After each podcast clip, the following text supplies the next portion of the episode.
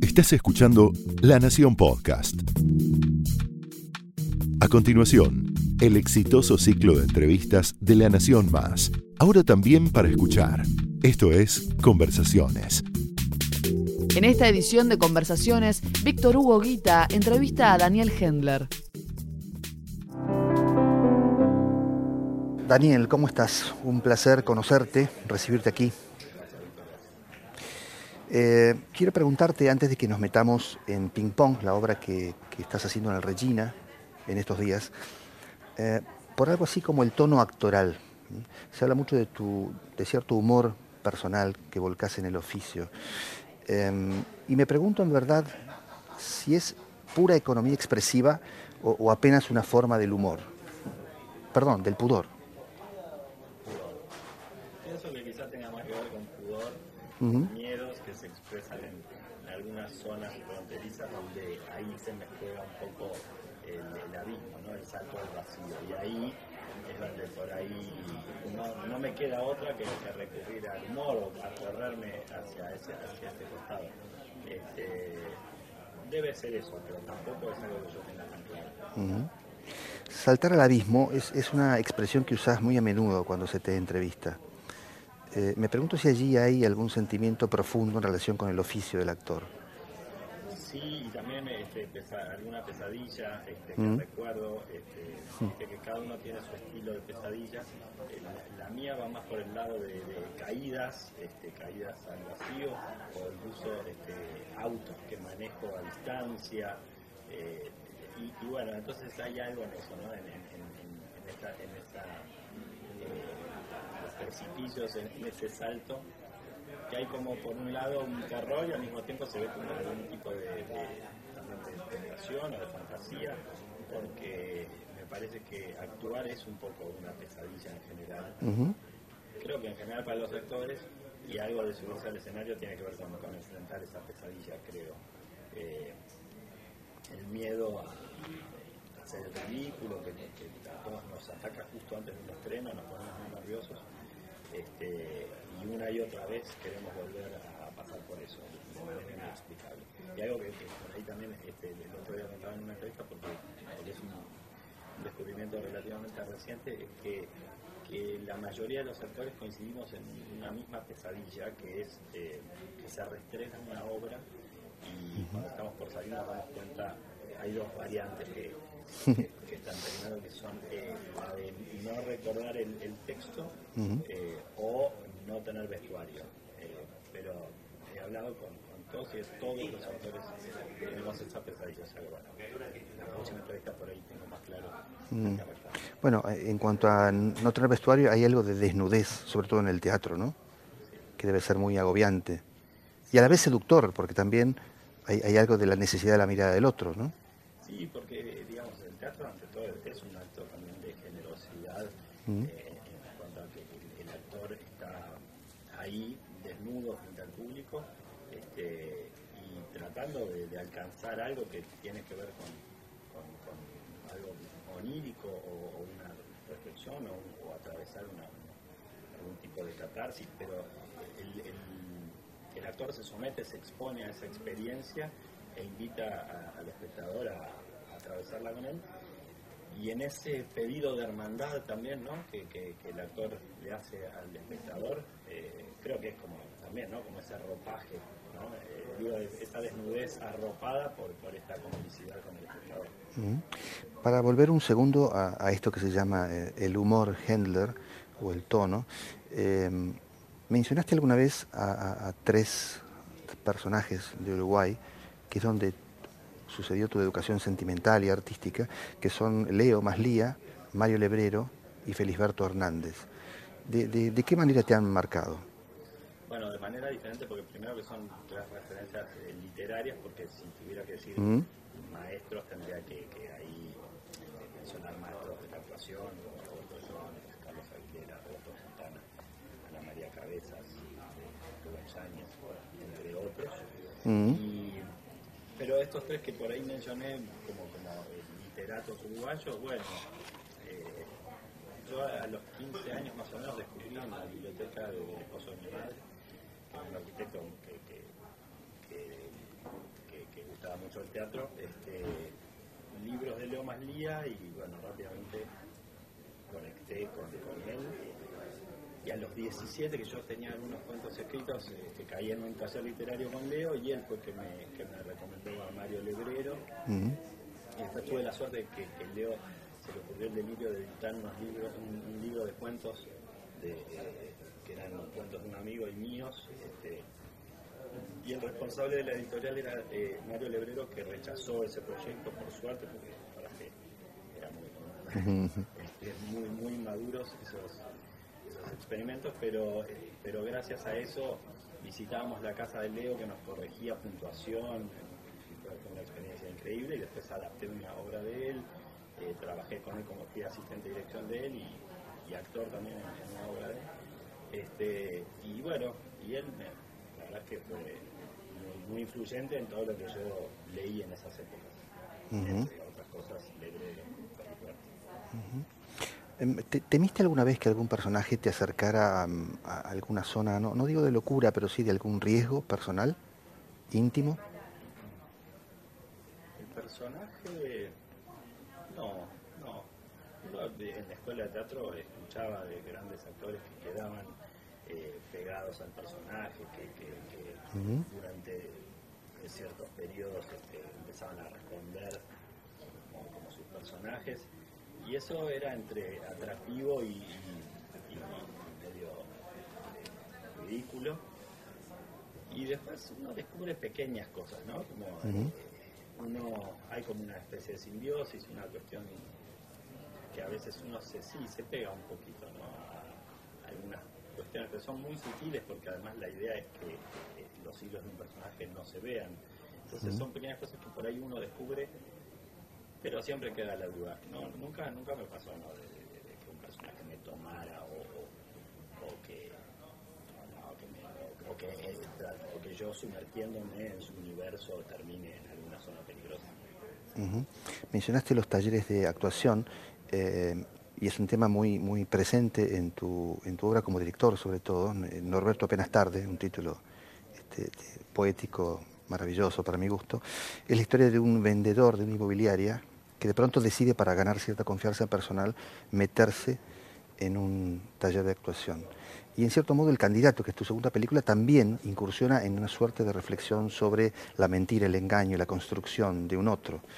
Em, me pregunté si ahí hay un interés o una obsesión personal, la mentira y la verdad, la realidad y el engaño. Hay muchas capas de verdad, muchas capas de mentira. Yo por ahí tuve en mi niñez, y en mi adolescencia una excesiva, atención a, esa frontera entre la verdad y la mentira. Y, después probablemente la actuación y la dirección, una, una manera también de investigar ahí un poco y la realidad hoy, ¿no? Esto de, la posverdad o como se le quiera llamar, pero todas estas capas de verdad eh, donde ninguna termina de serlo, son, son, capas de lecturas y, también digamos, cómo las verdades se, se, forjan y se, imprimen, se manipulan. Este, bueno, sí, todo eso me, me inquieta también, ¿no? Y a nivel político también eh, hiciste mención a tu infancia, ¿de qué manera tuviste, tuvo alguna presencia singular la realidad y, la ficción o la imaginación, la mentira? Me, mandaron a terapia muy temprano, este, preocupados porque yo eh, y mm. esto para la edad era incluso saludable, pero bueno, pero se ve que había un antecedente familiar que preocupaba eh, y bueno, eso me, dio a mí como también creo la posibilidad de muy tempranamente eh, tomar una conciencia de, dónde estaba la verdad, dónde estaba la mentira, o, adquirir una preocupación. Este, y ya de chico me gustaba hacer obras, eh, y en la escuela organizaba las obras y, este, empecé a invitar a, un niño que vi, niño callejero colombiano a los siete años, este, y empecé como a, practicar mímica.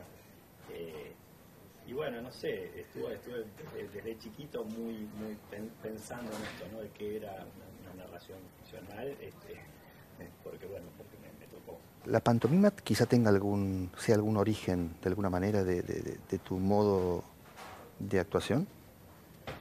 Hay algo de contención, ¿no?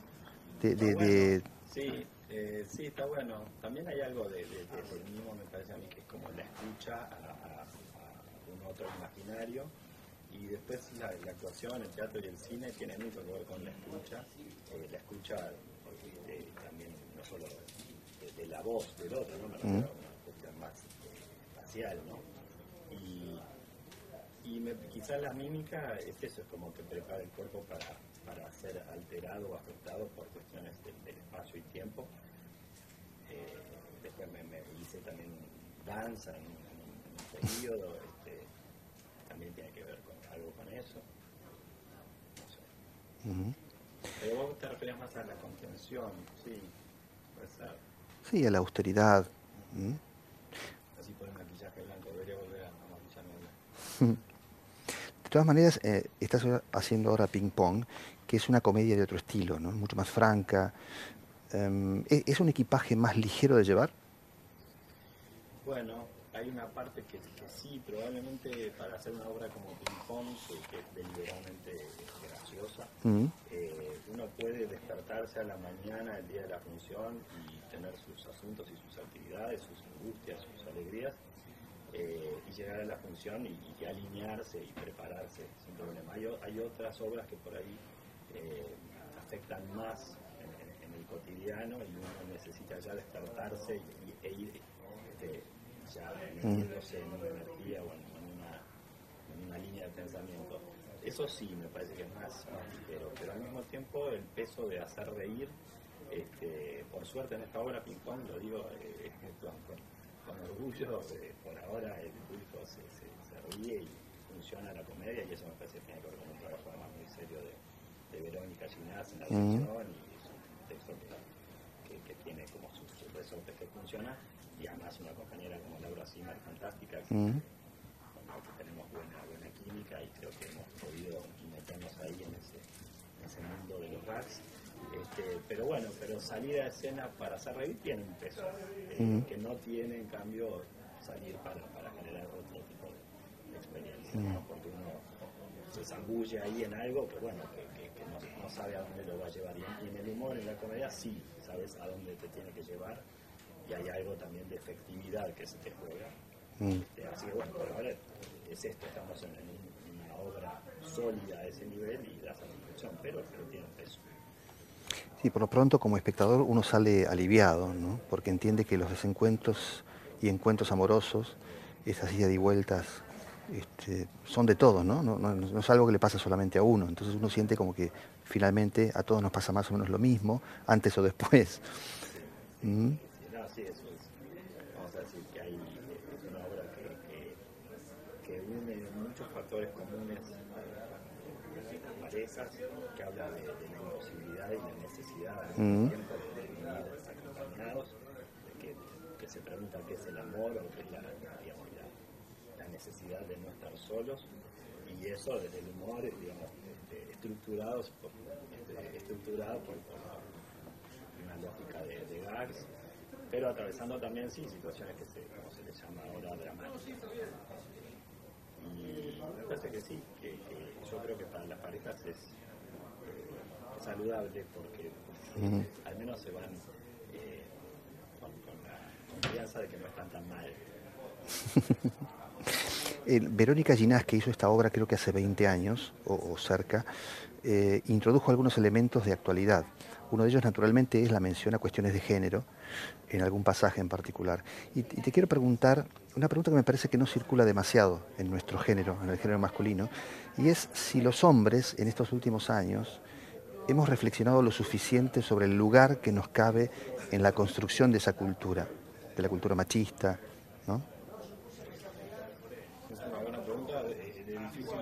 pero, pero lo, que, lo que sí es cierto es que, por suerte no tenemos otra opción que, pensar en quienes eh, ingresamos antes o después en, esas preguntas.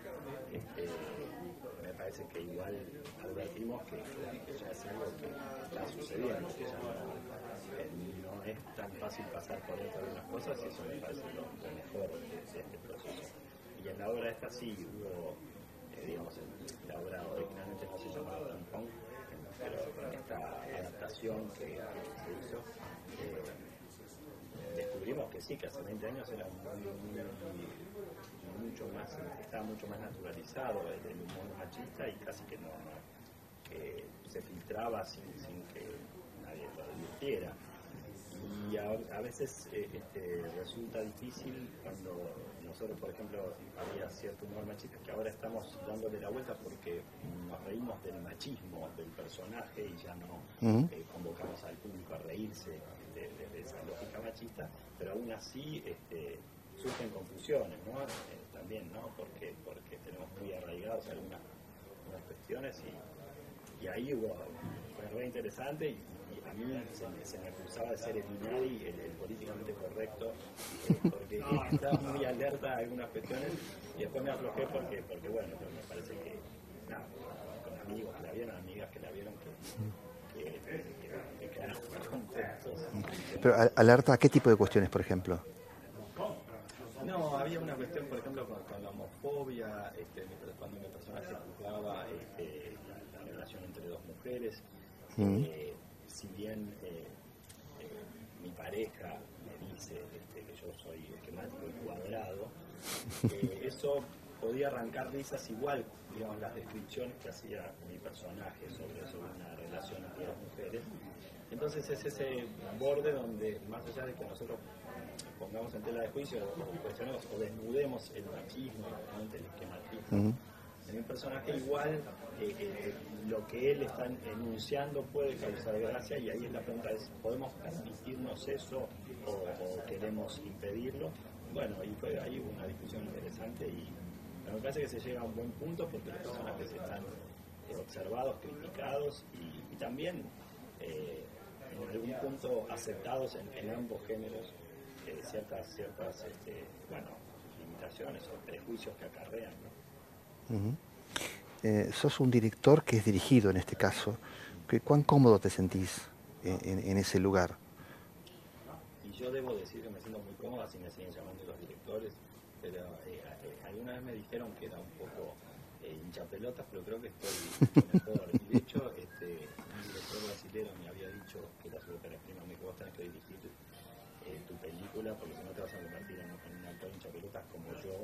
él estaba dirigiendo y me daba ese consejo, yo ya estaba, eh, yo ya había dirigido teatro y cortometraje, pero estaba por dirigir este, algo apenas tarde.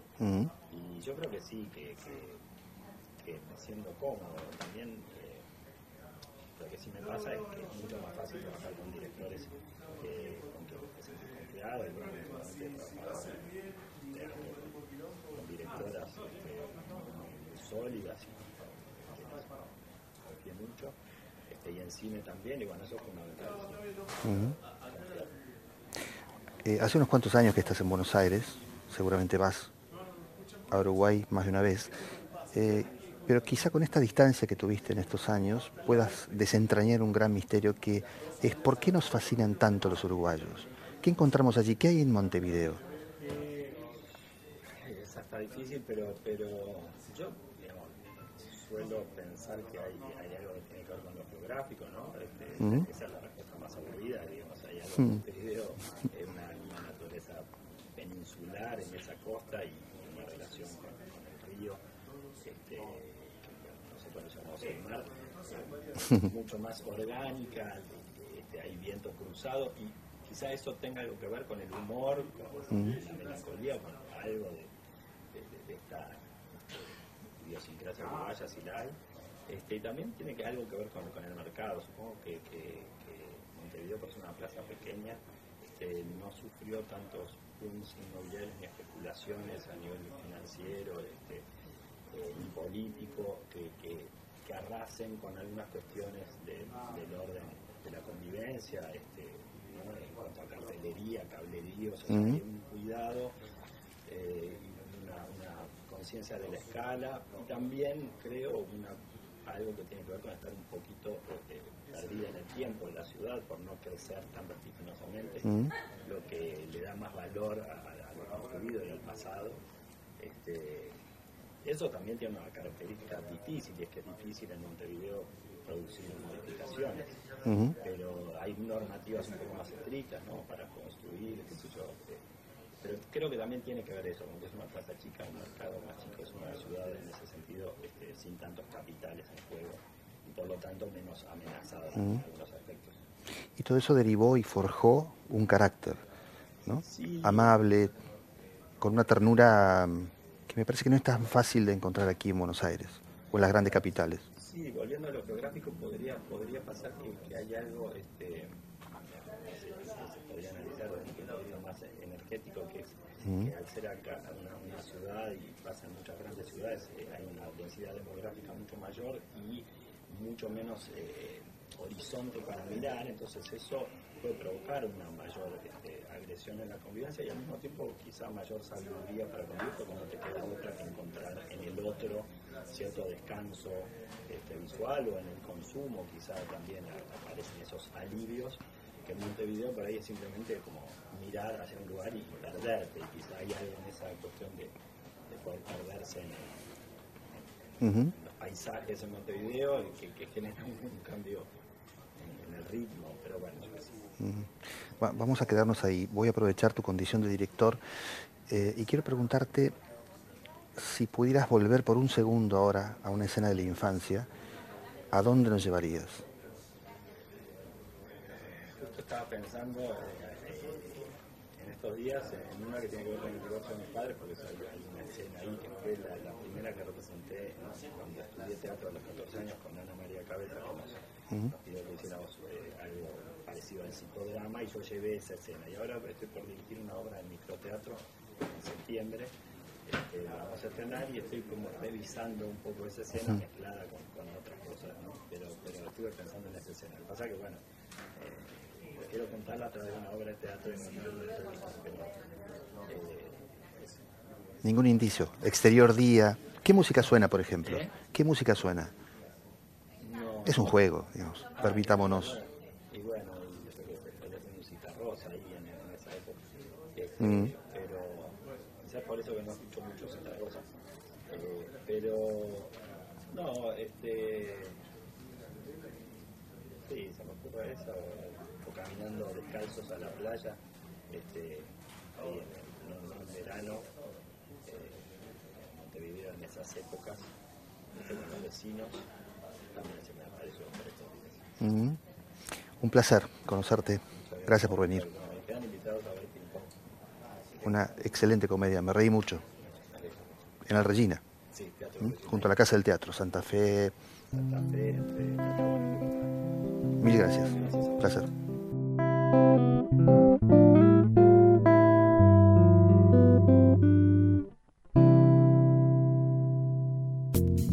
Esto fue Conversaciones, un podcast exclusivo de La Nación. Escucha todos los programas de La Nación Podcast en www.lanacion.com.ar. Suscríbete para no perderte ningún episodio. Estamos en Spotify, Apple Podcast, Google Podcast y en tu reproductor de podcast favorito. Seguí escuchando La Nación Podcast.